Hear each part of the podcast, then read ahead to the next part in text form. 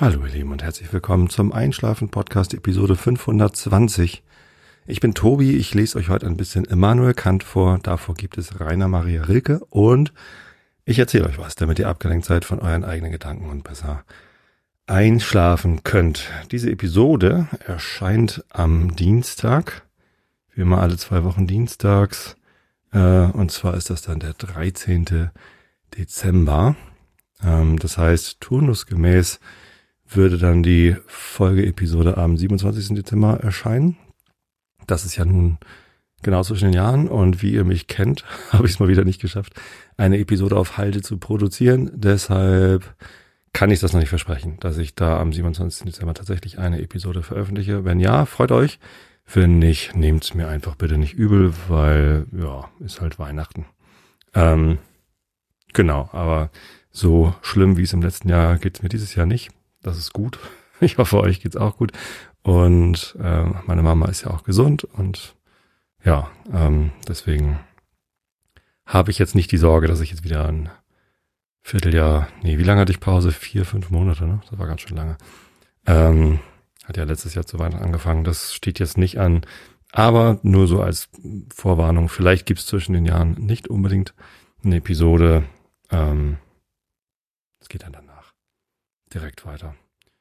Genau. Äh, vielen Dank für eure vielen Themenvorschläge. Es haben sich viele Leute bei Discord angemeldet und ähm, haben noch ein paar Leute Themenvorschläge reingeworfen. Einige davon sind sehr gut. Äh, mit anderen, ja, wie gesagt, also einige Sachen kann ich halt einfach nicht äh, so gut beackern, dass ich da eine halbe, dreiviertel oder ganze Stunde frei drüber plaudern kann. Ah, da fällt es mir noch ein bisschen schwer. Genau, aber ich weiß gar nicht mehr genau, wo das herkam. Ich glaube tatsächlich auch jemand von euch, entweder schon im Discord oder noch vorher in der Telegram-Gruppe, hatte mich gefragt, ob ich mal was zum Thema Internet erzählen kann. Äh, und es kam dann auch mehrfach schon irgendwie die Frage, aber gar nicht so unbedingt in dem Themenvorschläge-Channel, äh, ob ich das mit Mastodon erklären könnte. Und das hängt ja zusammen. Und ich schaue mal, ob ich das erklären kann. Das ist ein ziemlich interessanter Bogen. Und ähm, ich äh, finde das finde das eigentlich eine, eine sehr schöne Geschichte. Mal gucken, ob ich die zusammenhängend erzählen kann. Also, das Internet.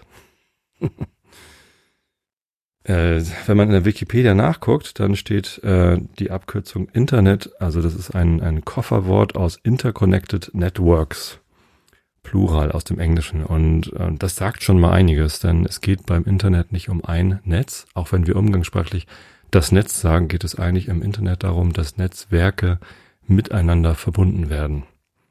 Und das Ziel damals, als man sich das ausgedacht hat, in den 60ern, ähm, da waren so die ersten Vorläufer, war das äh, große Computersysteme. Also damals gab es ja nur Großrechner. Es gab noch keine PCs, es gab vor allem noch keine Smartphones oder sonst wie was Devices, die man mit sich rumtragen konnte, sondern äh, Computer standen im Wesentlichen Forschungs- Einrichtungen beim Militär und ähm, ja, an Universitäten, also das sind ja Forschungseinrichtungen. Und ähm, die sollten besser genutzt werden. Also die Kapazitäten waren halt sehr wertvoll, die Dinger waren wahnsinnig teuer und dann wollte man die untereinander vernetzen, damit die miteinander kommunizieren können.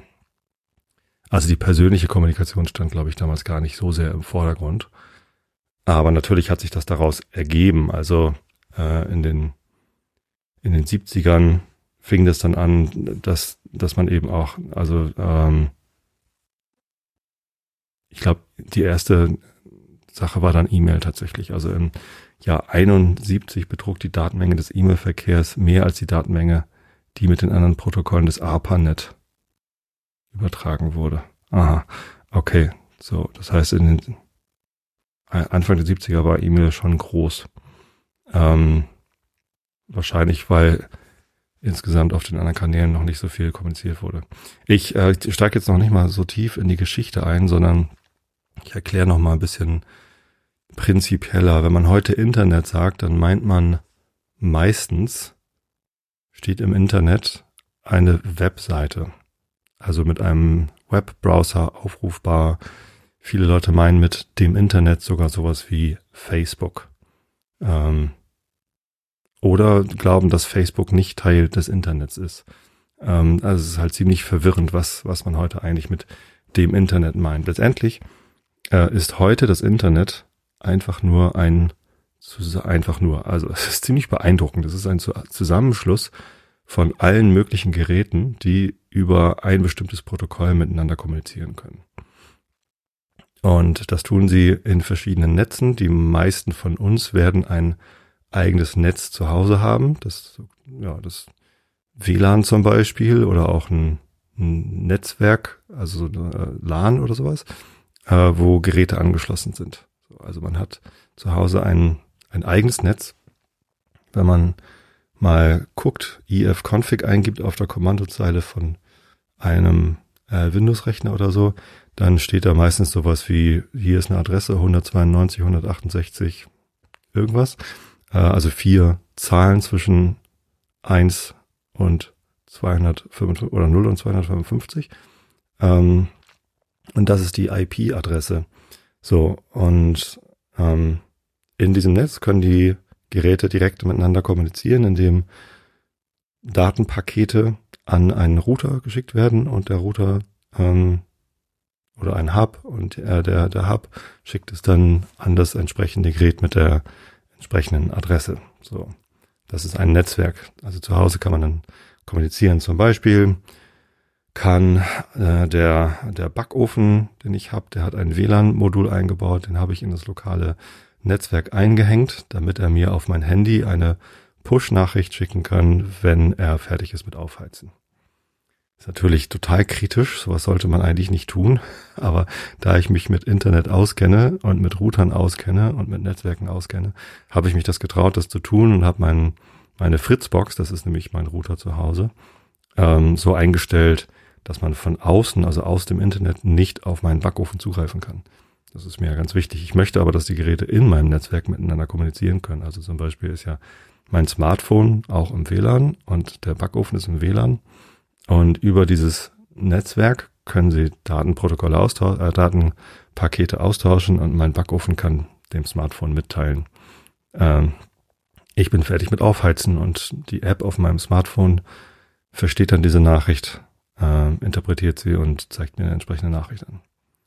Genau, das, das ist ein Netzwerk und Internet bedeutet, dass man dann über zum Beispiel eine DSL-Leitung oder wie auch immer ähm, dieses Netzwerk mit anderen Netzwerken verbindet. Zum Beispiel mit dem Netzwerk vom Provider. Und dieses Netzwerk vom Provider, also in meinem Fall ist das EWE-Tel, es könnte natürlich aber auch Vodafone, Telekom oder irgendwer anders sein, ähm, die sind dann äh, mit dem Internet verbunden sozusagen.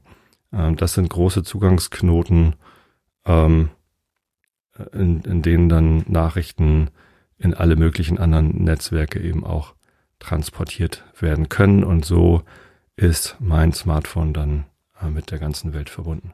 Wenn man zu Hause kein Netzwerk hat, das geht natürlich auch, kann man ja trotzdem mit dem Smartphone ins Internet. Das geht dann meistens über Mobilfunk. Also da hat dann äh, das Telefon eine Mobilfunkverbindung, eine Datenverbindung zum, zum Mobilfunkbetreiber und äh, der ist dann eben der erste Zugangsknoten. Das ist das Internet, also einfach nur ein Zusammenschluss von vielen Geräten, die über ein bestimmtes Protokoll miteinander sprechen können. Und dieses Protokoll ähm, beinhaltet halt die Form von Nachrichten und die Form von Adressen. Also wie kann ich ein bestimmtes Gerät ansprechen ähm, da gibt's dann, genau, das alte IP äh, Internetprotokoll Version 4, das sind eben diese, diese vier 8-Bit äh, Speicherzahlen zwischen 0 und 255 und das neue, neuere Internetprotokoll Version 6, da sind die Adressen ein bisschen länger, denn diese ähm, vierstelligen, also 4x8-Bit haben eine ganze Zeit lang sehr gut ausgereicht und man hat sich nie vorstellen können, dass sich das irgendwann mal nicht mehr ausreicht.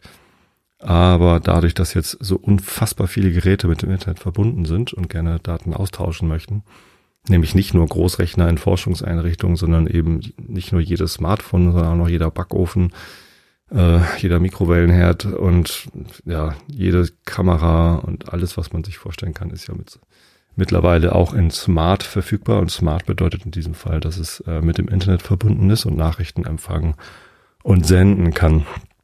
Ja, das ist das Internet. Ähm, Das, ja, das Internet besteht also aus vielen Geräten, die gemeinsam äh, über Datenleitungen verbunden sind und über Protokolle und Adressen miteinander kommunizieren können. Und das ist eben so entstanden. Also die ähm, ARPA, also das ist die amerikanische Verteidigungs, das Verteidigungsministerium äh, hat das in Auftrag gegeben und die Forschungseinrichtungen in den USA haben sich das dann so ausgedacht. Ähm, das ist natürlich immer noch weiter gewachsen und, und, und, und hat sich noch weiterentwickelt.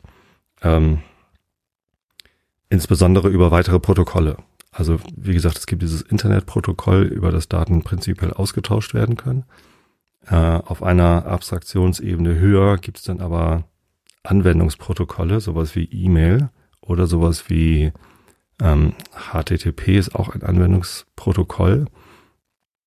Ähm, darüber können dann Anwendungen aufgebaut werden. Also E-Mail ist ja ein Protokoll, da kann ich eine Nachricht schicken an eine Adresse und ein anderer Dienst hilft mir dann, die Adresse aufzulösen. Wo, wo soll diese Nachricht denn hin und in welches Postfach soll denn das hin? Also E-Mail ist auch Internet.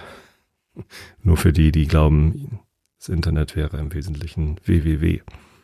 Ähm, www ist tatsächlich ähm, gar kein Protokoll, sondern World Wide Web ist eine Bezeichnung aller Server, die ein bestimmtes Protokoll sprechen, Anwendungsprotokoll, und zwar HTTP, Hypertext Transfer Protocol, ist ähm, eine Beschreibung, wie, ja, also nochmal Hypertext. Ich hole ein bisschen weiter aus. Hypertext ist eine, also Text ist natürlich einfach nur Zeichen, ne? also Buchstaben. So ein Hypertext ist eine ähm, Auszeichnungssprache. Äh, also Hypertext ist allgemein eine Auszeichnungssprache, mit der man äh, Dinge untereinander verknüpfen kann. Und dann gibt es HTML, Hypertext Markup Language. Also das ist die Sprache. Also Hypertext ist das Prinzip. Hypertext Markup Language ist die Bezeichnung, Auszeichnungssprache, mit der man Texte verfassen kann, die ähm, eben auch Links auf andere Ressourcen haben kann, also Verweise. Ja. So, und die Abkürzung von Hypertext Markup Language ist HTML und das habt ihr vielleicht schon mal gehört. Das, also auch wenn ihr gar nichts mit Technik zu tun habt, äh, das steht häufig in Webadressen ganz hinten, also .html. Das ist dann die ähm, Datei, wie heißt denn das? Endung für HTML-Dateien, ähm, die manchmal angezeigt wird, häufig aber auch versteckt wird und häufig wird auch gar nicht mehr im Dateiformat HTML äh, eine Webseite geschrieben, sondern in ganz anderen Systemen, die dann zwar HTML ausgeben, aber die Datei auf der Festplatte heißt gar nicht mehr HTML und ist womöglich auch gar nicht auf einer Festplatte. Naja, ähm, entwickelt sich halt alles immer weiter. Genau, aber Tim Berners-Lee hat ähm, Ende der 80er, glaube ich. Ich habe doch hier diese tolle Timeline gefunden. Äh, wo ist denn die Timeline? Ähm, Ende der 80er hat Tim Berners-Lee, glaube ich, ein, eine Markup-Language vorgeschlagen.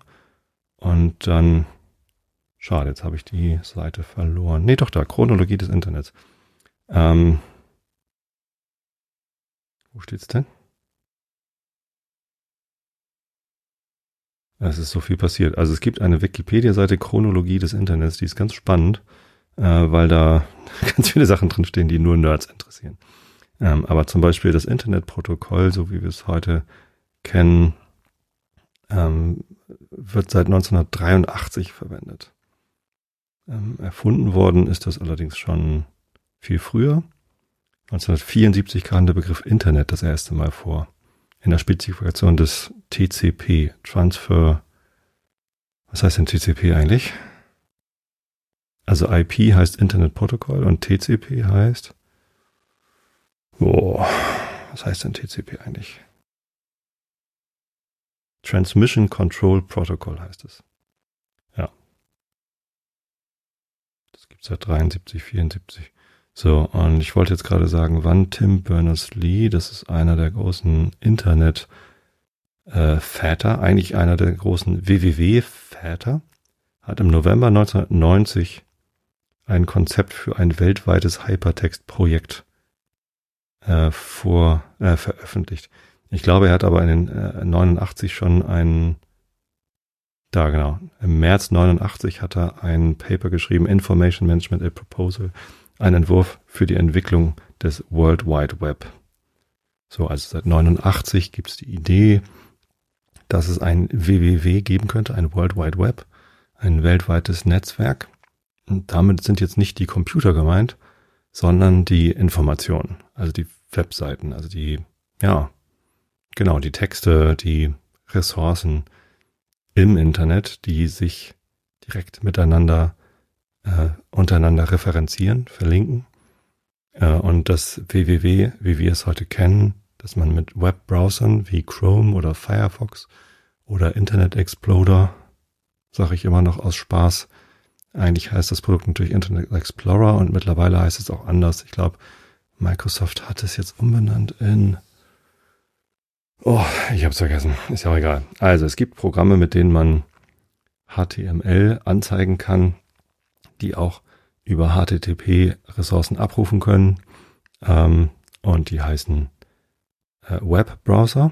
Ich glaube, der erste war Mozilla, was dann Netscape geworden ist. Und ja, genau. Heutzutage sind Chrome und Firefox, glaube ich, am weitesten verbreitet und dieses Microsoft-Zeugs ist halt vorinstalliert, deswegen werden das auch noch äh, viele benutzen und ich glaube, der ist auch gar nicht mehr so schlecht, wie er früher mal war. Also früher hat man sich immer über den Internet Explorer von, von Microsoft lustig gemacht, weil der so schlecht war und so langsam war und bestimmte Protokolle sich dann selbst definiert hat. Es war dann natürlich auch, es ist dann ja immer eine Interpretationsfrage, wie eine Webseite aussieht. Und äh, in den Anfangsjahren gab es noch gar nicht so viele Möglichkeiten. Also da konnte man eine Hintergrundfarbe setzen, den Schrifttyp, die Schriftgröße äh, umstellen. Ähm, das wurde dann irgendwann getrennt, dass das gar nicht mehr im HTML äh, steht, wie etwas aussehen soll, sondern in Cascading Style Sheets, also in eine Beschreibung, in eine Beschreibung der, der Optik äh, ausgelagert worden ist. HTML selbst hat dann nur noch die Struktur des Textes äh, festgelegt. Also was ist eine Überschrift, was ist ein Verweis, was ist, äh, was gibt es für Bilder. Aber wo die Bilder angezeigt werden und wie, das äh, ist mittlerweile dann auch ausgelagert und mittlerweile wahrscheinlich auch schon wieder neu. Äh, das, das neue CSS, was ich gerade beschrieben habe, gibt es, glaube ich, seit Ende der 90er. Steht das hier irgendwo drin? Ich weiß es nicht. Ähm, 1995 steht hier gerade drin, wegen der Verknappung der IP-Adressen wird angefangen, am IP Version 6 Protokoll zu arbeiten. Das hatte ich schon erzählt. Genau, diese, dieser Schritt auf neue IP-Adressen umzustellen, ist also auch schon bald 30 Jahre her. Ähm, durchgezogen wurde es immer noch nicht. Ja, Genau. Wie kommt das jetzt, dass wir das alles so durcheinander bringen, dass wir nicht wissen, was das Internet eigentlich ist und Anwendungsprotokolle verwechseln und so? Das ist halt alles ziemlich kompliziert.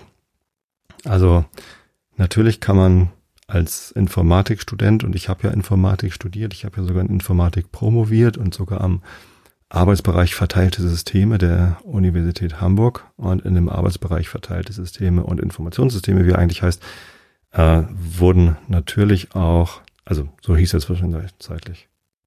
Davor hieß er verteilte Systeme. Wahrscheinlich haben sie sich mittlerweile wieder Neues ausgedacht. Ich weiß es nicht, habe es nicht verfolgt. Also beim Herrn Professor Lamersdorf habe ich studiert und da war natürlich auch ähm, Internet ein wichtiges Thema. Nicht ausschließlich, weil an Universitäten wird ja nicht nur Praxis nah und praxisrelevant geforscht, aber bei uns wurde auch viel in Sachen äh, Internet geforscht.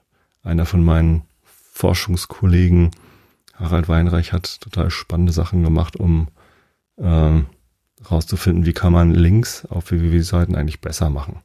Also wie kann man einem Nutzer vielleicht vorher signalisieren, dass ein Link auf eine andere Domain zeigt oder besonders lange braucht zum Laden oder sowas alles. Und das fand ich eigentlich total spannend.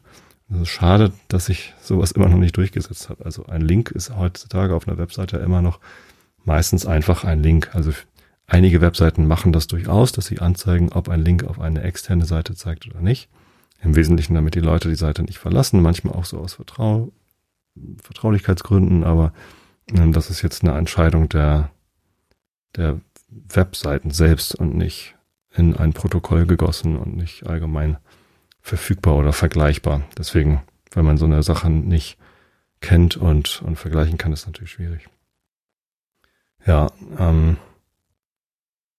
was wollte ich jetzt damit sagen? Einerseits hat sich viel verändert und viel weiterentwickelt. Ähm, andererseits sind viele Sachen auch immer noch gleich geblieben und haben sich eben nicht weiterentwickelt. Und warum sich einige Sachen nicht weiterentwickeln, liegt unter anderem auch daran, dass das so groß geworden ist. Also, sowas wie Facebook, ich glaube, die haben 2007 angefangen, Facebook zu bauen, ähm, ist von einer, von einem Studentenprojekt, hey, wir könnten hier mal so ein Jahrbuch online machen, äh, könnten mal irgendwie Leute vernetzen und sich denen die Möglichkeit geben, anzuzeigen, ob sie gerade in einer Beziehung sind oder nicht. So, das waren ja so die ersten Ideen.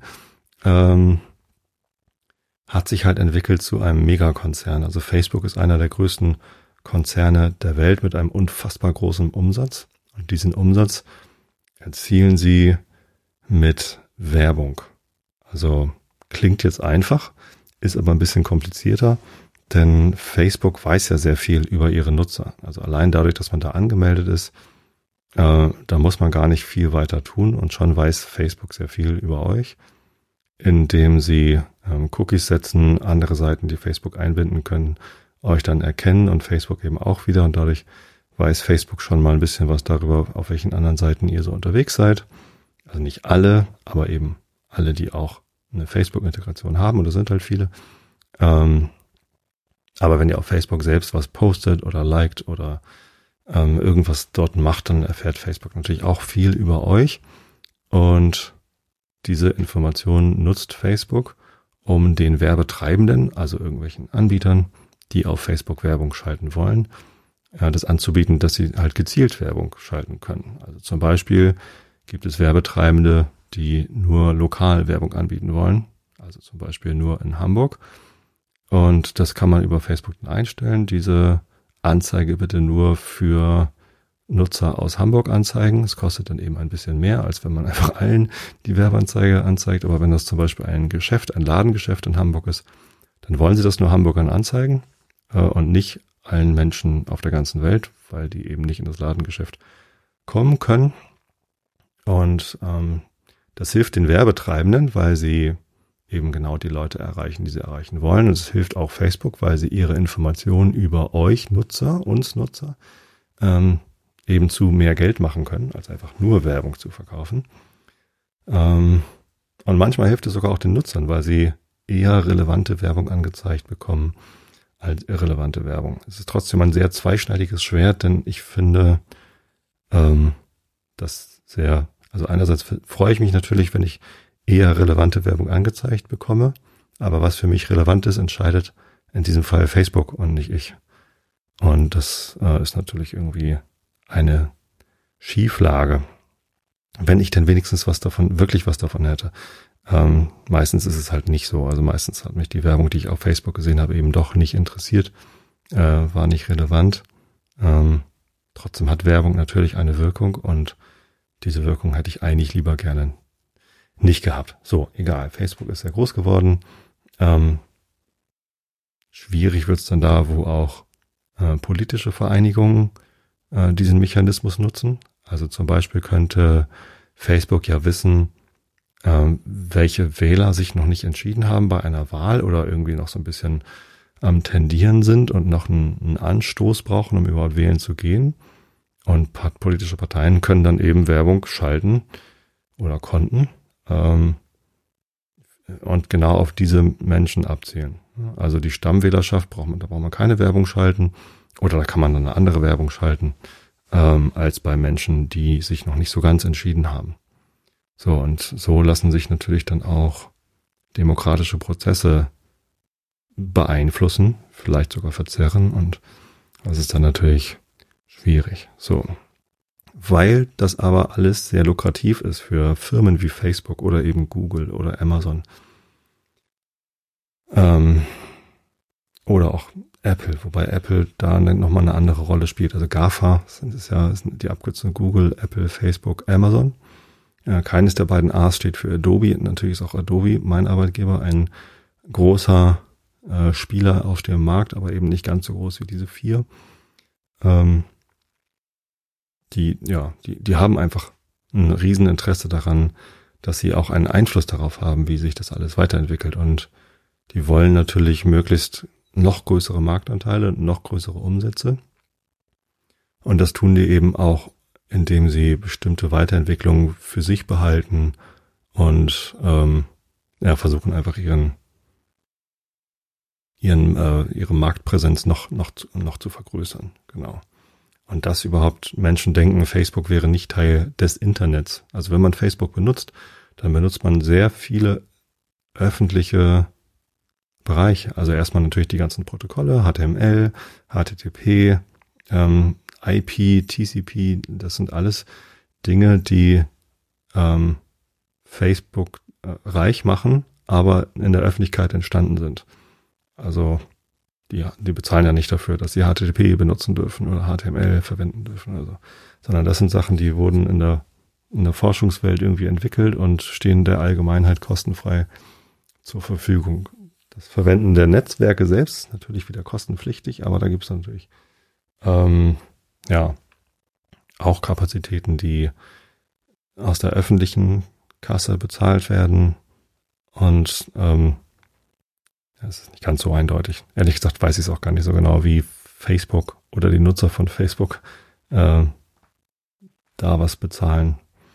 Ähm, wahrscheinlich über die Internet, also die ich bezahle ja Geld an die EWE, damit ich einen Internetanschluss habe. Und das ist ja nicht nur die Leitung bis zum EWE-Knoten, sondern das ist ja auch die Nutzung des äh, Datenvolumens über das EWE-Netz hinaus. Ja, klar. So geht das. Ähm, und ja, also das, das durch solche großen Systeme verfestigt sich sowas halt. Also dass, dass jetzt zum Beispiel IP-Version 6 mit den, so dass es mehr Internetgeräte geben kann, äh, durchgesetzt wird, da müssen eben auch alle mitgehen. Und wenn man aber viel investiert hat, um Netze aufzubauen, die eben noch auf IP-Version 4 basieren, ist es halt ein bisschen schwieriger. Aber bleiben wir doch mal beim Thema Social Media. Denn ähm, auch wenn von Anfang an, also schon weit vor der Entwicklung des www, also der Webseiten in Browsern, hat es ja äh, nutzergenerierte Inhalte gegeben. Es war nicht so, dass ausschließlich Maschinen miteinander kommuniziert haben, sondern es haben auch Nutzer mit anderen Nutzern kommuniziert. E-Mail, habe ich schon vorgelesen, ähm, hatte Anfang der 70er schon mehr Datenvolumen als das Maschine zu Maschine ähm, Gespräch. Dann gibt's noch ein anderes Nutzer-zu-Nutzer-System, ähm, das Usenet. Ähm, das ist so ein Unix User Network. Das waren äh, Newsgroups, also das war weit vor der Erfindung des WWW oder irgendwelcher Social Media Sachen, war das ein System, um in bestimmten Kanälen, also es gab dann auf Servern gab es Kanäle und da konnte man Textnachrichten reinschreiben und andere konnten darauf antworten. Ja, wenn man sich heute mal Discord anguckt, dann ist das natürlich etwas weiterentwickelt und es gibt Smileys und natürlich kommt Discord eigentlich aus der Gaming-Szene und ähm, hat so ein großes Augenmerk auf Audiokanäle. Übrigens, ich werde immer mal wieder gefragt, ob auf dem Einschlafen Discord-Server nicht auch einen äh, Sprachkanal eingerichtet werden könnte. Ich habe da mal gefragt, wie viel Bedarf denn da ist, und da waren so drei, vier Leute, die gesagt haben, ja, das hätten sie gern. Ähm, ich fände das, also ich, ich möchte mich selbst da nicht unter Druck setzen, in einem Discord-Kanal Sprach, am Sprachkanal teilzunehmen. Deswegen, ich, für mich ist es so, hm, äh, wenn ihr euch untereinander natürlich auch in einem Sprachkanal austauschen wollt, warum eigentlich nicht? Also ich bin auch nicht wirklich dagegen. Ich habe nur bisher den, den Bedarf noch nicht so richtig gesehen. Und eigentlich finde ich das als, als Text-Community im Moment ganz, ganz entspannt da auf dem Einschlafen Discord Server. Falls ihr den nicht kennt, mik.fm slash Discord. Und dann seid ihr eingeladen. Diese Adresse mik.fm slash Discord, ähm, das ist eine Adresse im HTTP-Protokollformat. Also davor steht noch HTTP mik.fm ist mein, meine Domain und slash Discord. Das ist ein Link in meinem Urshortener, den ich angelegt habe. Der wird interpretiert und dann kommt natürlich eine ganz andere HTTP-Adresse dabei raus. Und ja, dann werdet ihr auf die Webseiten des Discord-Systems weitergeleitet. Und Discord ist eine Web-Anwendung im Internet. Ja, so. Und das hat es, also solche, solche Anwendungen, wo Nutzer untereinander kommunizieren konnten, hat es eben auch schon vor dem www gegeben. Und das hieß dann Usenet zum Beispiel. Oder es hieß wie äh, sowas wie äh, wie hieß noch diese Boxen?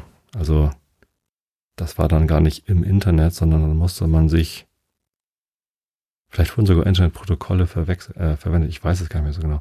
Aber es gab so wie hießen die denn noch also da musste man mit mit seinem Modem musste man eine bestimmte Nummer anrufen und dann war man auf einer bestimmten äh, Box, wie heißen die noch, diese Datenbox? Nee, wie hießen die denn?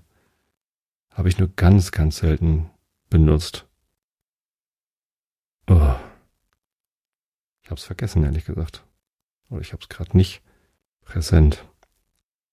Jemand von euch wird wissen, was ich meine. Also vor der Verbreitung des Internets gab es eben bestimmte Nummern, die man anrufen konnte. Und dann war man auf einer äh, also da hatte der Computer eine Verbindung, also ähnlich wie BTX, ehrlich gesagt, aber BTX war ja schon wieder deutschlandweit von der Telekom angeboten und da gab es spezielle Geräte. Ähm, das, was ich jetzt gerade meine, ist nochmal was anderes, aber ich komme gerade nicht drauf, was, wie das hieß. Hm, und ich finde hier auch gerade in meinen Notizen nichts dazu. Mailboxen hießen die. 1978 mit der CBBS entsteht die erste Mailbox, Computer Bulletin Board. So, eine Mailbox, sagt die Wikipedia, ist ein meist privat betriebenes Rechnersystem, das per Datenfernübertragung DFÜ zur Kommunikation und zum Datenaustausch genutzt wird. Genau. So, das heißt, man ruft mit einem Modem eine bestimmte Nummer an und hat dann mit der richtigen Software, mit der BBS-Software, einen Zugang zu äh, diesen Mailboxen und dann konnte man sich da eben seine eigenen Daten abrufen, dann konnte man sich da eine Nachricht hinterlegen. So, ähm, genau, Usenet war dann eben, ähm, es war früher auch immer in, in Mail-Programme eingebaut. Also der erste Mail-Client, den ich hatte, wie hieß der noch? Also vor Thunderbird, äh, gab es so, so ein ganz weit verbreitetes E-Mail-Programm. War das nicht auch Mozilla? Nee, Mozilla hat ja Thunderbird gemacht. Muss man eben suchen. So, und das konnte halt E-Mail. Ähm, Mozilla Thunderbird. Erscheinungsjahr 2003. Genau, und wie hieß es davor? Steht nicht. Ist das nicht irgendwo raus entstanden? E-Mail-Programm. Geschichte. Hm. Ihr hört mir beim Googlen zu. Also es gab ein, ein weit verbreitetes E-Mail-Programm, was dann eben nicht nur E-Mail konnte, sondern eben auch Usenet, also Newsgroups. Und das sah dann ja auch eigentlich ein bisschen ähnlich aus. Also da gab es dann eben auch eine Inbox und dann gab es irgendwie Kanäle, die man lesen konnte und dann konnte man sich dann Nachrichten hinterlassen. Meine ersten Spuren im Internet habe ich tatsächlich auch im Usenet hinterlassen. Da habe ich in irgendwelchen Newsgroups mal nach Informationen gefragt. Ich hatte damals einen Linux-Computer. 1994 habe ich angefangen zu studieren. Ich glaube, 95 habe ich erst den Computer gekauft und den natürlich dann mit Linux betrieben, damit ich die ganzen Sachen, die ich für die Uni machen musste, auch machen konnte. Also für Windows gab es halt einfach kein Miranda und kein Oberon.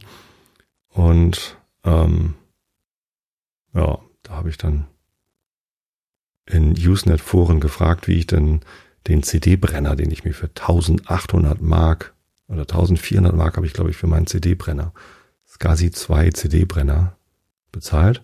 Und außerdem habe ich nochmal 1200 Mark für 100 Rohlinge bezahlt. So eine Spindel auch noch ohne Hülle.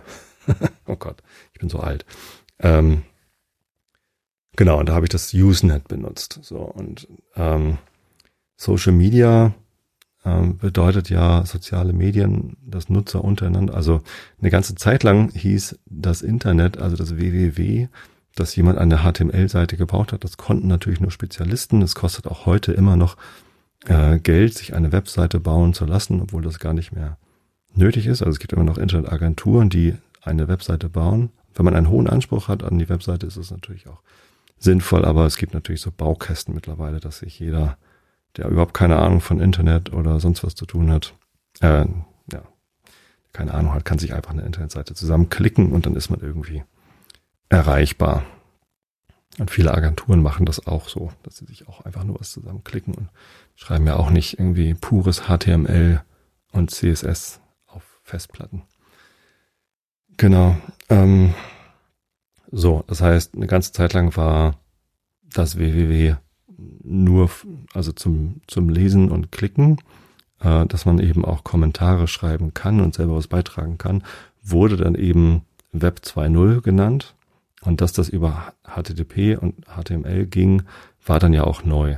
Also auch wenn es das vorher schon in Newsgroups und äh, in E-Mail gab, ähm, musste das dann erstmal an diese www-Welt Einzug erhalten. Das hieß dann Web 2.0. Und ein bisschen später hieß es dann Social Media, als dann nicht nur Kommentare auf Webseiten möglich waren, sondern die, die Website an sich äh, nur auf Nutzerdaten generiert, äh, äh, basiert hat. Also User-Generated Content, nutzergenerierte Inhalte, äh, waren dann auf einmal auf Seiten wie Facebook oder eben auch Xing, äh, auch ein ehemaliger Arbeitgeber von mir, ähm, der Hauptbestandteil oder eben Twitter. Ja, und da gibt's dann auch verschiedene Systeme, die sich etabliert haben. Twitter ist ja dadurch groß geworden, dass äh, irgendwann mal ein Flugzeug auf dem Hudson River notlanden musste. War das 2009 oder so. Und diese Informationen kamen halt tatsächlich als erstes über Twitter an verschiedene Nachrichtenagenturen. Und dann wurde zum ersten Mal Twitter in den Nachrichten erwähnt. Ich habe Twitter tatsächlich auch schon seit 2008 benutzt, oder sehr früh 2008. Und damals gab es noch gar nicht Apps, also es gab ja auch noch keine, nicht so viele Smartphones. Die ersten Kollegen hatten Blackberries, aber die waren wahnsinnig teuer. Ähm, und ich weiß noch, dass ich meine ersten Tweets tatsächlich per SMS an eine Rufnummer in UK schicken musste. Und wenn ich einen Tweet bekomme, also wenn mich jemand erwähnt hat oder wenn jemand etwas getwittert hat, den ich abonniert hatte, dann habe ich eine SMS bekommen. so ging das halt los mit Twitter. Ähm, das heißt, es waren zwar durchaus Internetsysteme, aber die Anbindung an den Nutzer, weil es die entsprechenden Endgeräte noch gar nicht so gab, also es hatte halt noch nicht jeder ein Smartphone, ähm, ging das dann eben über normale Mobiltelefone. Daher kam übrigens auch die Einschränkung auf 140 Zeichen bei Twitter war man noch ein bisschen Platz. Also ich glaube, eine SMS hat 160 Zeichen, ne? Und da hatte man irgendwie 20 Zeichen reserviert für, wenn man jemanden erwähnen möchte. Also wenn man eine Antwort schreibt, dann ist ja das User-Handle da drin. Bisschen hemdsärmlich. Aber gut, hat halt sehr gut funktioniert. Twitter ist sehr groß geworden. Das Problem an Twitter und Facebook hatte ich ja schon erwähnt, das sind diese ähm, Kommerzialisierung. Also die, das sind das ist halt von Firmen entwickelt und Firmen müssen natürlich Geld verdienen, sonst können Firmen nicht bestehen, weil eben Systeme bezahlt werden müssen, Gehälter bezahlt werden müssen. Das finde ich auch vollkommen legitim, aber ja, Firmen wie Facebook und Twitter haben dann eben den Nutzer zum Produkt gemacht und nicht den Nutzer zahlen lassen, sondern ähm, haben sich über Werbung finanziert. Ist ja nicht verboten, führt dann aber jetzt dazu, dass die Dinge so geworden sind, wie sie geworden sind. Und ich finde es nicht schön. Was ich sehr schön finde, ist die erneute Dezentralisierung. So, und jetzt komme ich endlich zum Thema Mastodon. Ihr wartet alle schon drauf, ne, dass ich endlich Mastodon erkläre.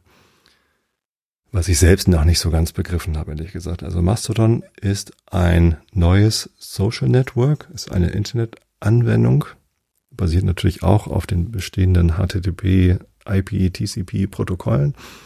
Ähm, und im Unterschied zu Twitter und Facebook ist Mastodon dezentral, so wie E-Mail auch. Also E-Mail ist ja dezentral. Das heißt, wenn ich eine E-Mail-Adresse habe, dann habe ich die vielleicht bei GMX oder bei Outlook oder ich habe halt meine eigenen E-Mail-Server. Ich habe ja Bei Host Europe habe ich einen Vertrag schon seit, weiß ich nicht, 2000, seit wann haben wir denn die Webseite? 2005 oder so.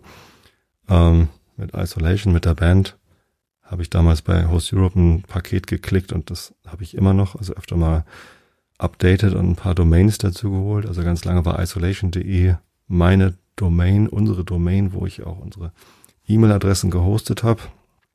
Mittlerweile habe ich noch einen Schwung weiterer Domains, einschlafen-podcast.de und eben micfm, mik.fm registriert. Und da in meinem Paket nicht nur die Webseiten dazu liegen äh, und die Anwendung sowie das WordPress, das euch hier die Internet, die, die, die Podcast-Folgen zuspült, sondern eben auch äh, E-Mail-Server oder zumindest E-Mail-Konten, die dann mit den entsprechenden Domains und Inbox-Namen gemappt werden. Das heißt, wenn ihr eine E-Mail schreibt an tobi.micfm, dann muss euer E-Mail-Programm ja erstmal gucken, wo ist denn micfm, wo muss ich das denn hinschicken? Das geht über einen Service, der heißt DNS, Domain Name Service. Der wird auch bei Webseiten bemüht. Also wenn ihr facebook.com in euren Browser eingebt, dann weiß der Browser noch lange nicht, bei welchem Rechner er dann nachfragen muss nach Daten, sondern dann geht es erstmal zum DNS. Also das ist das Nachschlagewerk, äh, welche IP-Adresse muss ich denn anfragen. Und so ist es auch bei E-Mail. Und wenn ich dann weiß, auf welcher IP ähm, das E-Mail-Postfach liegt, dann muss ich mit dem entsprechenden Server sprechen und sagen, gibt so ein Postfach und kann ich dann eine Nachricht entstellen.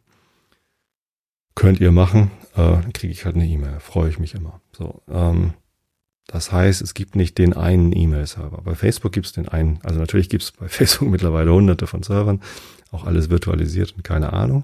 Aber letztendlich ist es halt eine zentrale Anlaufstelle.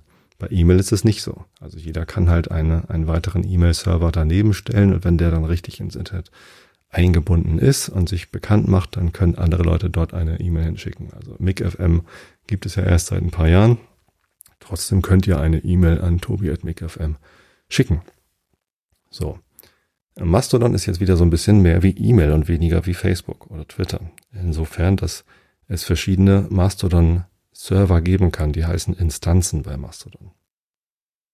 Ist auch so ein bisschen der Unterschied zu Discord. Also Discord, da nennt man das ja Server Letztendlich sind es aber gar nicht verschiedene Server, sondern es landet alles auf discord.com. Also die heißen da halt Server, aber eigentlich sind es Kanäle äh, oder ja, Sammlungen von Kanälen, denn innerhalb eines Discord-Servers gibt es dann Kanäle. Ja, das ist ja ungefähr so das, was im Usenet noch Newsgroup hieß. Ja. Ähm, so ungefähr. So, und bei Mastodon gibt's halt wieder die Möglichkeit, sich einen eigenen Mastodon-Server aufzusetzen. Und der hat dann eben eine eigene Domain. Es gibt auch schon Verzeichnisse von Mastodon-Instanzen, also Listen von Servern, wo man sich anmelden kann. Ich habe mich bei erst bei mastodon.social angemeldet und bin dann später umgezogen. Das haben sie auch ganz toll ins Protokoll eingebaut, dass wenn man irgendwie auf einem anderen Server sein möchte, kann man umziehen und auch die, das soziale Netzwerk so einigermaßen mitnehmen, wenn, wenn es das denn erlaubt. Äh, oder den Teil, der es erlaubt, der kann mit umziehen. Und jetzt bin ich auf chaos.social, also Tobi Bayer at chaos.social ist meine Mastodon-Adresse, beziehungsweise bei Mastodon setzt man noch ein Ad davor, also at Tobi Bayer at mastodon.social. Ähm, das könnt ihr im Webbrowser eingeben, passiert auch erstmal nichts. Also da müsst ihr auf chaos.social gehen und dann da nach Tobi Bayer suchen, um mich zu finden. Oder ihr seid schon in einem Mastodon Client oder auf einer Mastodon Webseite, da kann man dann direkt nach Tobi Bayer mastodon.social suchen, dann findet ihr mich da. Was ist denn daran jetzt besser als an Twitter? Also die Tatsache, dass das dezentral ist, führt schon mal dazu, dass es nicht die eine Instanz gibt, die alles entscheiden und steuern kann. Bei Twitter ist das jetzt Elon Musk, der hat sich Twitter gekauft und der kann jetzt alles entscheiden und steuern. Der kann halt entscheiden, es gibt jetzt irgendwie blaue Häkchen nur noch gegen acht Dollar im Monat oder elf und ähm, es wird aber gar nicht mehr richtig geprüft, ob Identitäten auch wirklich äh, so sind. Das heißt, für acht Dollar kann man sich irgendwie eine Identität kaufen und ich glaube, nur wenn man sich dann als Elon Musk aus, ausgibt oder irgendwas ganz offensichtlich Dummes macht, ähm, kann man da in Probleme kommen. Egal, so. Die müssen ja Geld verdienen, sei es ihnen gegönnt. Aber auch die Frage, was lasse ich denn zu auf meiner Instanz? Die ist bei Twitter zentral. Also Elon Musk kann entscheiden, dass er Donald Trump wieder zulässt, auch wenn er mit seiner wahnsinnigen politischen Macht und Reichweite seinen Twitter-Account genutzt hat, um Lügen zu verbreiten und zu hetzen. Ähm, ja, und bei Mastodon ist es halt anders. Da kann halt jeder einen Server einrichten und für diesen Server selbst die Regeln setzen. Ähm, das hat Vorteile und Nachteile. Also der Vorteil ist, ich kann mir einen Server aussuchen mit Regeln, die mir gefallen und mich dann da den Regeln entsprechend benehmen. Und wenn ich das nicht mache, werde ich halt eventuell verwarnt oder ausgeschlossen, je nachdem, wie die Serverbetreiber das dann entscheiden. Ähm, der Nachteil ist natürlich, dass es dann eben auch Instanzen geben kann, die Regeln haben, die mir nicht gefallen. Äh, wo dann zum Beispiel jemand mit einer Reichweite und Macht wie Donald Trump Lügen und Hetze verbreiten kann, wie er möchte.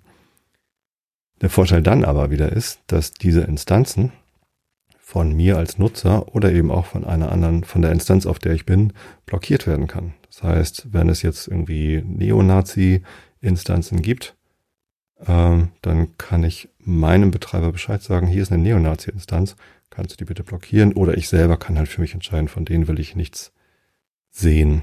Und schon ist die ganze Instanz nicht mehr bei mir sichtbar. Die können natürlich weiterhin tun und lassen, was sie wollen, ähm, aber zumindest werde ich davon nicht mehr belästigt. Ja. Und dann gibt's halt Listen von Servern. Also ich kann halt bei meinem Server, bei Chaos.social, kann ich gucken, welche Liste von Servern ist denn hier blockiert. Und dann kann ich gucken, warum ist die blockiert? Und ähm, überlegen, bin ich damit einverstanden oder nicht. Und wenn ich damit nicht einverstanden bin, ja, dann suche ich mir halt eine andere Instanz und werde dann da unterwegs sein. Mittlerweile habe ich sogar drei, mindestens drei verschiedene Mastodon-Accounts, beziehungsweise Accounts, die das von Mastodon verwendete Protokoll sprechen. Denn hier geht es auch wieder um Protokolle, die jetzt aber noch über dem Anwendungsprotokoll liegen. Also ich habe ja gesagt, HTTP äh, ist das Anwendungsprotokoll. Das stimmt jetzt in diesem Fall gar nicht mehr so genau. Jetzt kommt Herr Wolfinger und schimpft, weil ich das ISO-OSI-Modell falsch beschrieben habe. Ähm, Professor Wolfinger war der Professor, bei dem ich meine ähm, Prüfung zur technischen Informatik im äh, dritten Semester nicht bestanden habe. Ich habe in meinem Informatikstudium eine genau eine Prüfung nicht bestanden.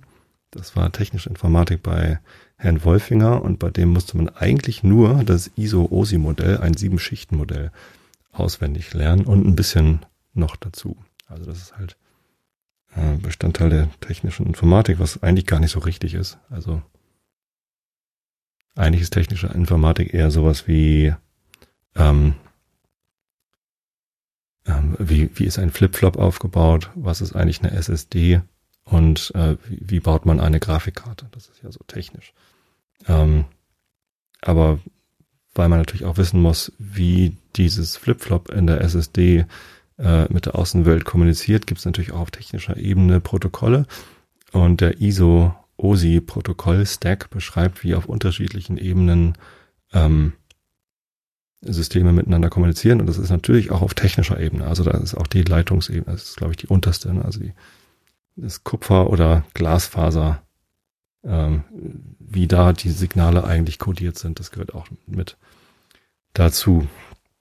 Ähm, also es gibt ein Protokoll, das heißt ActivityPub und das ist nochmal auf HTTP obendrauf. Es gibt eine ganze Menge Protokolle, die HTTP benutzen, aber eben nochmal genauer beschreiben, was auf diesem HTTP übertragen werden soll. Also nicht einfach nur, hier kommt eine Webseite, es ist HTML und ein Browser kann es interpretieren, sondern hier ist eine technische Information. Also es gibt etwas, das nennt sich REST. Ähm, REST steht für Oh, habe ich gerade nicht im Kopf. Die Leute, die es wissen, wissen es eh und die Leute, die es nicht wissen, interessieren sich vielleicht nicht dafür. Protokoll. Ähm, REST steht für Representational State Transfer. Genau, das ist ein gar kein Protokoll, sondern ein Paradigma für die Softwarearchitektur von verteilten Systemen, insbesondere von Webservices, zitiert von Wikipedia natürlich. So, ähm, inwiefern unterscheidet sich das jetzt zu einem Protokoll? Ach so, auf REST, äh, mit dem Paradigma REST können natürlich Protokolle implementiert werden. So ist es vielleicht richtiger, genau. Und ähm, REST verwendet im Wesentlichen HTTP, um dann eben Nachrichten in, von Maschinen zu Maschinen zu schicken. So, und ActivityPub ist ein Protokoll, das beschreibt, wie ähm, Nutzer Dinge veröffentlichen können und wie man darauf reagieren kann. Also einen Tut absetzen. Also bei Mastodon heißt es Tut und nicht Tweet. Die deutsche Übersetzung Tröd versuche ich zu vermeiden und ich hoffe, das verschwindet schnell wieder. man sagt ja auch nicht Zwitscher. Also es gibt natürlich Menschen, die bei Twitter nicht Tweet, sondern Zwitscher sagen, aber das ist ja total albern.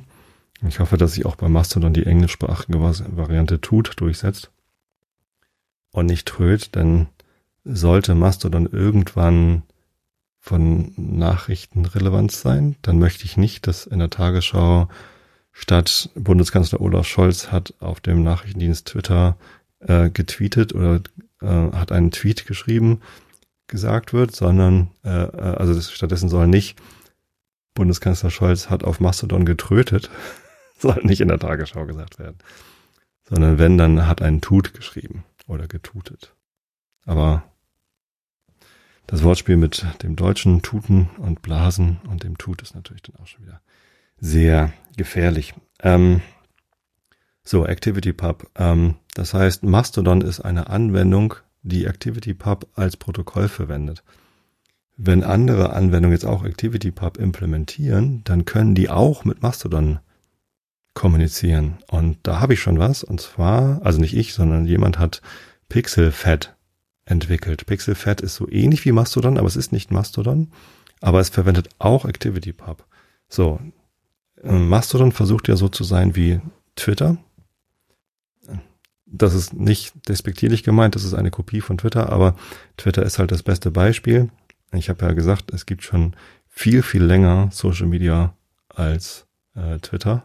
Also äh, die Mailboxen und Usenet und so, das ist ja auch eigentlich alles Social Media, wenn man es äh, so betrachtet. Und Nutzer schreiben was, andere reagieren drauf. Das gibt es halt schon echt lange, auch im digitalen und erst recht im Internet. So. Und äh, Mastodon ist aber halt im Wesentlichen, jemand schreibt einen Beitrag, es können natürlich Bilder drin sein, andere können darauf reagieren, entweder mit einem Like oder Pfaff oder wie auch immer das dann gerade heißt, also mit einer Reaktion oder mit einem Kommentar. Und man kann sich untereinander folgen. Das ist natürlich neu in Sachen Social Media. Das ist so ein soziales, so ein sozialer Graph aufgebaut wird. Den gab es, glaube ich, bei, äh, bei Newscoops nicht. Stimmt, das ist, das ist etwas, vielleicht ist das die Definition von Social Media, dass man das ein, ein Nutzergraph gibt, also wer folgt wem. Ja, und dann gibt es manchmal unidirektionale, ich folge dir, du mir aber nicht. Ähm, oder bidirektionale, bei Facebook gab es immer beides. Ne? Da konnte man befreundet sein, das war bidirektional. Ähm, und bei Twitter war es immer unidirektional. Ja, stimmt. Das fällt mir jetzt gerade erst auf. Das ist natürlich korrekt. Also es gibt einen Unterschied zwischen Social Media und Newsgroups. Wie auch immer. Also bei Mastodon geht es um Textbeiträge, die natürlich angereichert sein können. Bei Pixelfed geht es um Bilder. Also die versuchen sowas wie Instagram zu sein. Natürlich ist Instagram auch nur ein Beispiel. Es gab auch vor Instagram schon Flickr oder keine Ahnung, was wie das vorher alles hieß. Ähm, bei Flickr war ich ja lange Zeit aktiv. Es gibt auch natürlich noch viel mehr, 500 Pics und alle möglichen anderen Webseiten, wo man Bilder hochladen konnte und andere konnten darauf reagieren. Ähm, PixelFed ist ein System, also auch nicht, auch nicht ein Server, sondern es gibt dann pixelfed.de und pixelfed.social und äh, ist eben auch ein, eine dezentrale Serverinfrastruktur. Ich habe meinen Account als tobi at pixelfed.de, glaube ich. Diesmal nicht Tobi Bayer, weil Tobi war noch frei. Ähm, ist halt auch recht neu. Es läuft auch nicht besonders stabil. Ich weiß noch nicht, ob ich es empfehlen werde oder ich bin noch am Ausprobieren. Aber es gibt einen iOS-Client, der exakt so aussieht wie Instagram. Also das ist natürlich ganz angenehm. Genau, insofern habe ich schon mehrere Accounts auf verschiedenen Services, die aber unter, über ActivityPub miteinander kommunizieren können. Und das macht es halt wieder so ein bisschen wie E-Mail, was ja auch sehr dezentral ist und eben offen. Also jeder kann sich so einen Server installieren. Also man kann sich ja nicht einen neuen Twitter-Server installieren und dann mit anderen Twitter-Nutzern kommunizieren. Das geht halt genau nicht. Ja. Ähm, und das finde ich an Mastodon halt ganz interessant. Es gibt dann ja noch die Messenger, also Telegram und Signal und WhatsApp und sowas. Ähm, die sind noch mal eine Episode für sich vielleicht äh, wert. Ich hatte, glaube ich, mal, als ich von Facebook nach Telegram gewechselt bin mit meiner, also ich, es gab ja mal eine Facebook-Seite zum Einschlafen-Podcast, die gibt's sogar noch, da passiert nur nichts. Also die, die pflege ich nicht mehr. Ich logge mich nur noch alle paar Monate mal bei Facebook überhaupt ein. Ähm, und wenn jemand erwartet, dass ich da auf Facebook antworte, dann also wenn mir auf Facebook eine Nachricht an den Einschlafen-Podcast-Kanal, auf die Einschlafen-Podcast-Seite, so heißt es da, schickt, der kriegt eine automatische Antwort. Ich lese hier nicht mehr, schreibe mir bitte woanders. Ähm, genau, und als ich das entschieden habe, dass ich da auf Facebook nicht mehr aktiv sein möchte, äh, habe ich das auf Telegram verlegt. Ähm, da gab es dann auch Leute, denen das nicht gefallen hat, weil auf Telegram ja so viele Schwurbler unterwegs sind. Das stimmt ja auch. Ich finde es auf einem Messenger ein bisschen weniger schwierig, wenn da Schwurbler auch unterwegs sind, weil man da ja nicht mit der Nase drauf gestoßen wird. Also bei, bei Facebook passiert es einem halt, dass man mit der Nase, also wenn ich Facebook benutze, dann kann ich das kaum tun, um nur den Einschlafen-Podcast da zu sehen, sondern man sieht eben auch eine ganze Menge anderes. Man hat eben noch ein soziales Netzwerk und man kann über Werbung dann eben auch auf Gruppen gestoßen werden, die man vielleicht nicht sehen wollte oder will oder so. Das ist bei Telegram, soweit ich das gesehen habe, nicht der Fall. Also wenn man sich bei Telegram anmeldet und dann da ähm, nur die Einschlafen-Podcast, ich weiß nicht mal, wie das dann heißt, Kanal, den Einschlafen-Podcast-Kanal äh, benutzt hat, dann ist einem da erstmal nichts passiert. Aber bei Telegram bin ich ja jetzt auch nicht mehr. Ich bin jetzt bei Discord. Mir ist durchaus bewusst, dass Discord wieder eher sowas ist wie Facebook, wobei sich die unterschiedlichen Server bei Discord äh, ja nicht unbedingt sehen. Also es gibt wahrscheinlich ein Verzeichnis aller Discord-Server und man kann da bestimmt auch irgendwie suchen. Aber wenn ich Discord benutze, um Einschlafen-Podcast, den Einschlafen-Podcast-Server zu besuchen, dann sehe ich nicht unbedingt irgendwas, was außerhalb des Einschlafen-Podcast-Discord-Servers passiert. Und das macht Discord schon wieder besser als Facebook, finde ich. Ja, Genau, und Discord finanziert sich anders. Also Discord finanziert sich, glaube ich, nicht so sehr über Werbung.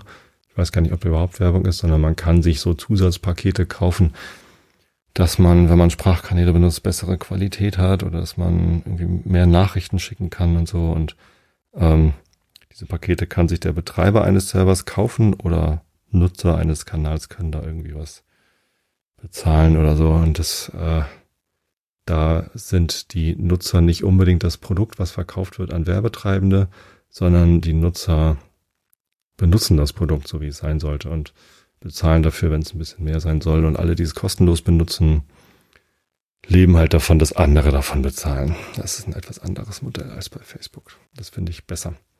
So, deswegen bleibe ich jetzt auch erstmal mit der Community bei Facebook, äh, bei Discord und ähm, lass die ganzen Messenger mal außen vor dieses ganze Thema mit WhatsApp, das gehört ja jetzt auch zu Facebook und Instagram gehört ja auch zu Facebook. Das ist alles diese Konzerndenke wir wollen möglichst noch viel mehr über unsere Kunden wissen, um noch besser Werbung verkaufen zu können. Ähm, das lasse ich jetzt mal außen vor. Ähm, ich glaube, ich habe das Thema Internet bis Mastodon hiermit ausreichend abschweifend erklärt. Ich habe natürlich ganz, ganz viele Bereiche übersprungen, ausgelassen, weggelassen. Äh, insbesondere gibt es noch ganz viele Zeitpunkte, die, äh, die spannend waren. Also ähm, Dezember 92 wurde von der NCSA der Mosaik-Browser entwickelt. Mosaik war, wurde dann später zu Mozilla, glaube ich. Also Netscape basierte, glaube ich, auf Mosaik. Ähm, ja. 2007 Google Street View. Ach ja, Google ist nochmal eine interessante Sache. Äh, ein, ein letztes Wort noch zu Google. Weil ja viele auch denken, das steht in Google oder ich habe Google auf meinem Handy installiert, weil, weil sie eine Google-App haben oder so. Das habe ich auch schon öfter gehört. Das ist eine ähnliche Verwechslung wie Facebook sei außerhalb vom Internet oder Google sei was anderes als das Internet. Also, Google ist ein Produkt, war auch lange Zeit eine Firma. Mittlerweile hat sich die Firma umbenannt in Alphabet, aber letztendlich äh, sagen alle immer noch Google. Und das ist eine, eine Websuche. Also es, irgendwann gab es so viele www-Seiten, nicht nur von Universitäten, sondern später dann ja auch von Privatfirmen. Ich weiß noch, so 96, 97 saß ich im Internetseminar und jemand hatte die Webseite von Opel aufgerufen. Das werde ich nie vergessen.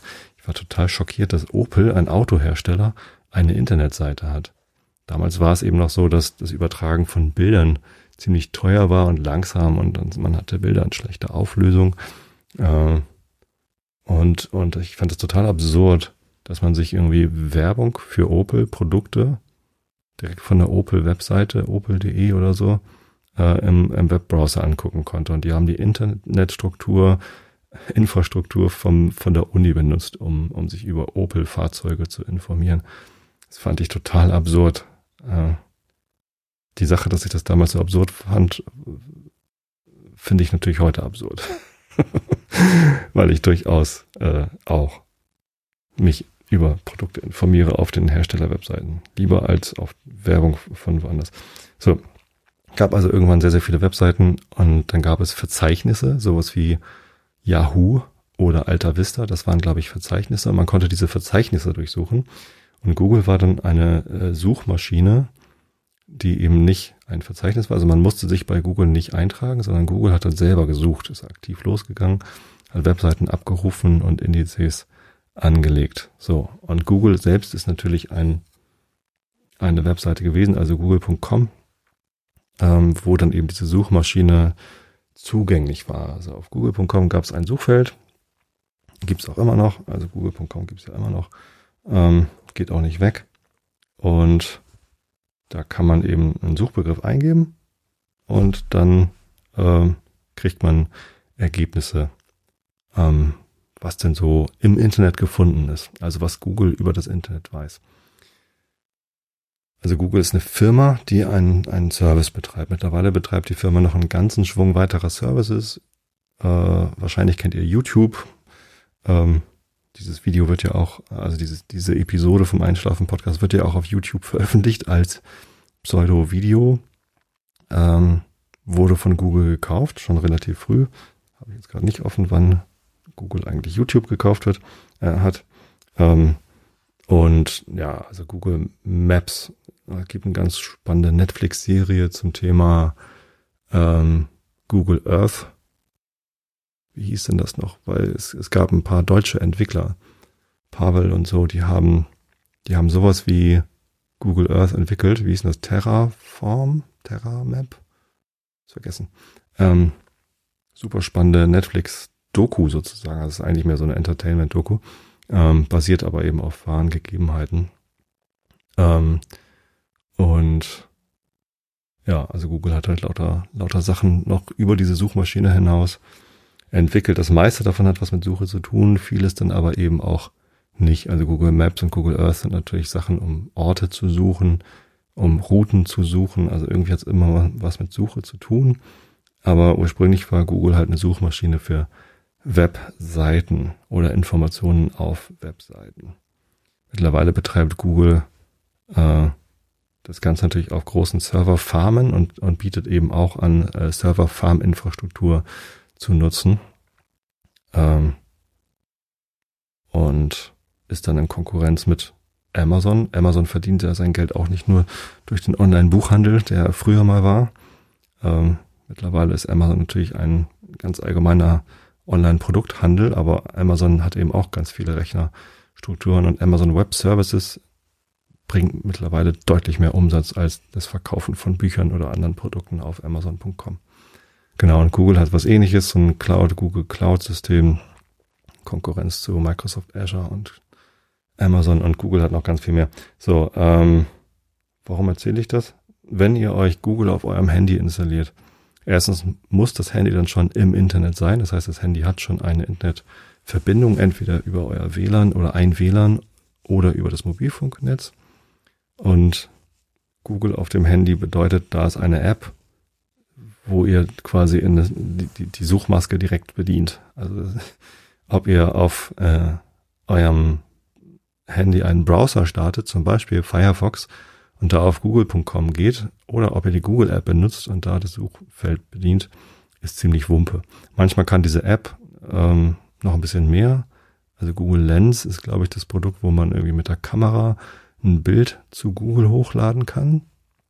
Und Google sucht dann danach. Also das ist natürlich ganz praktisch, wenn man ähm, Informationen über ein Produkt oder über ein Ding haben möchte. Ähm, einfach ein Foto machen, bei Google hochladen. Und das geht dann mit, mit der Google App ganz gut.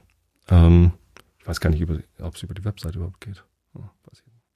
Ähm, genau, das, das ist dann die, die Google App. Aber man muss nicht die Google App auf einem Telefon installieren, um Zugriff auf Google zu haben, sondern man kann auch den mitgelieferten Samsung oder Safari oder eben ein frisch installiertes Firefox oder Google Chrome. Also Google Chrome ist natürlich ja ein Browser.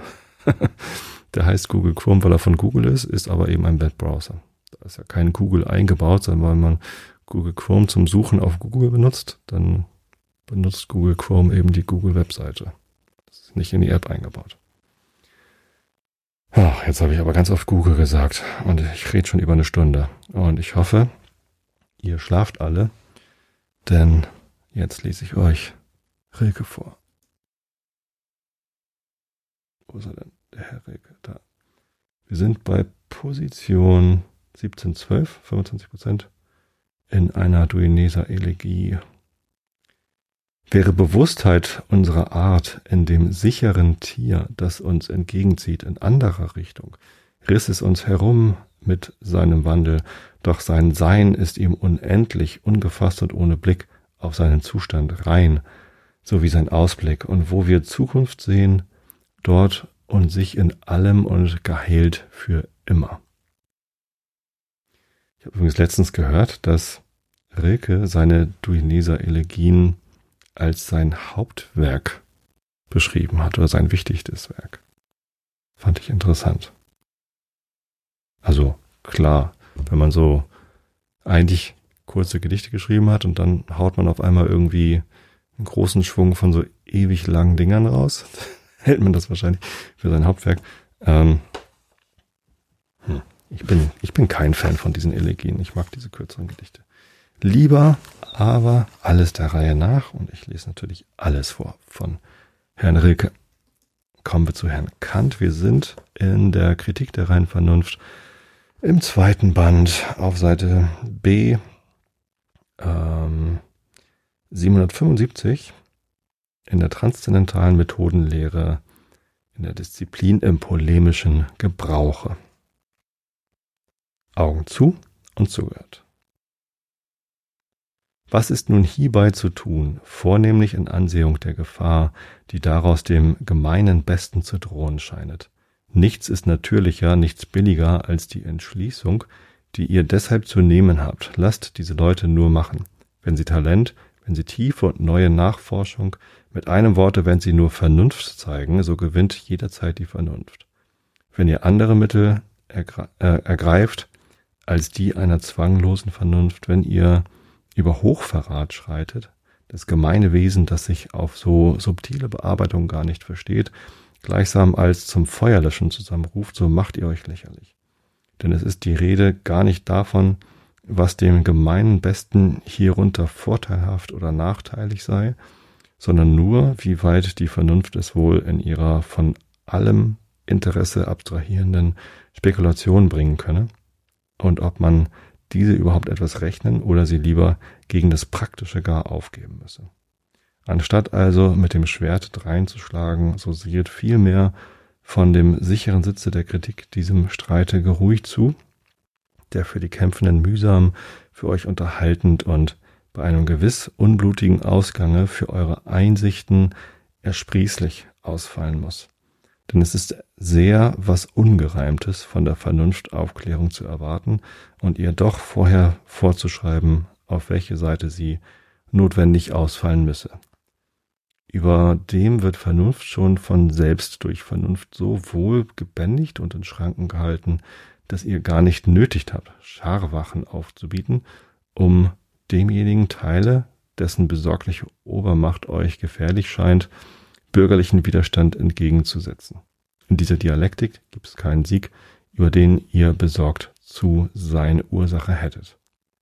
Auch bedarf die Vernunft gar sehr eines solchen Streits und es wäre zu wünschen, dass er eher mit uneingeschränkter öffentlicher Erlaubnis wäre geführt worden, denn um desto früher wäre eine reife Kritik zustande gekommen, bei, deren, bei deren Erscheinung alle diese Streithände von selbst wegfallen müssen, indem die Streitenden ihre Verblendung und Vorurteile, welche sie veruneinigt haben, einsehen lernen.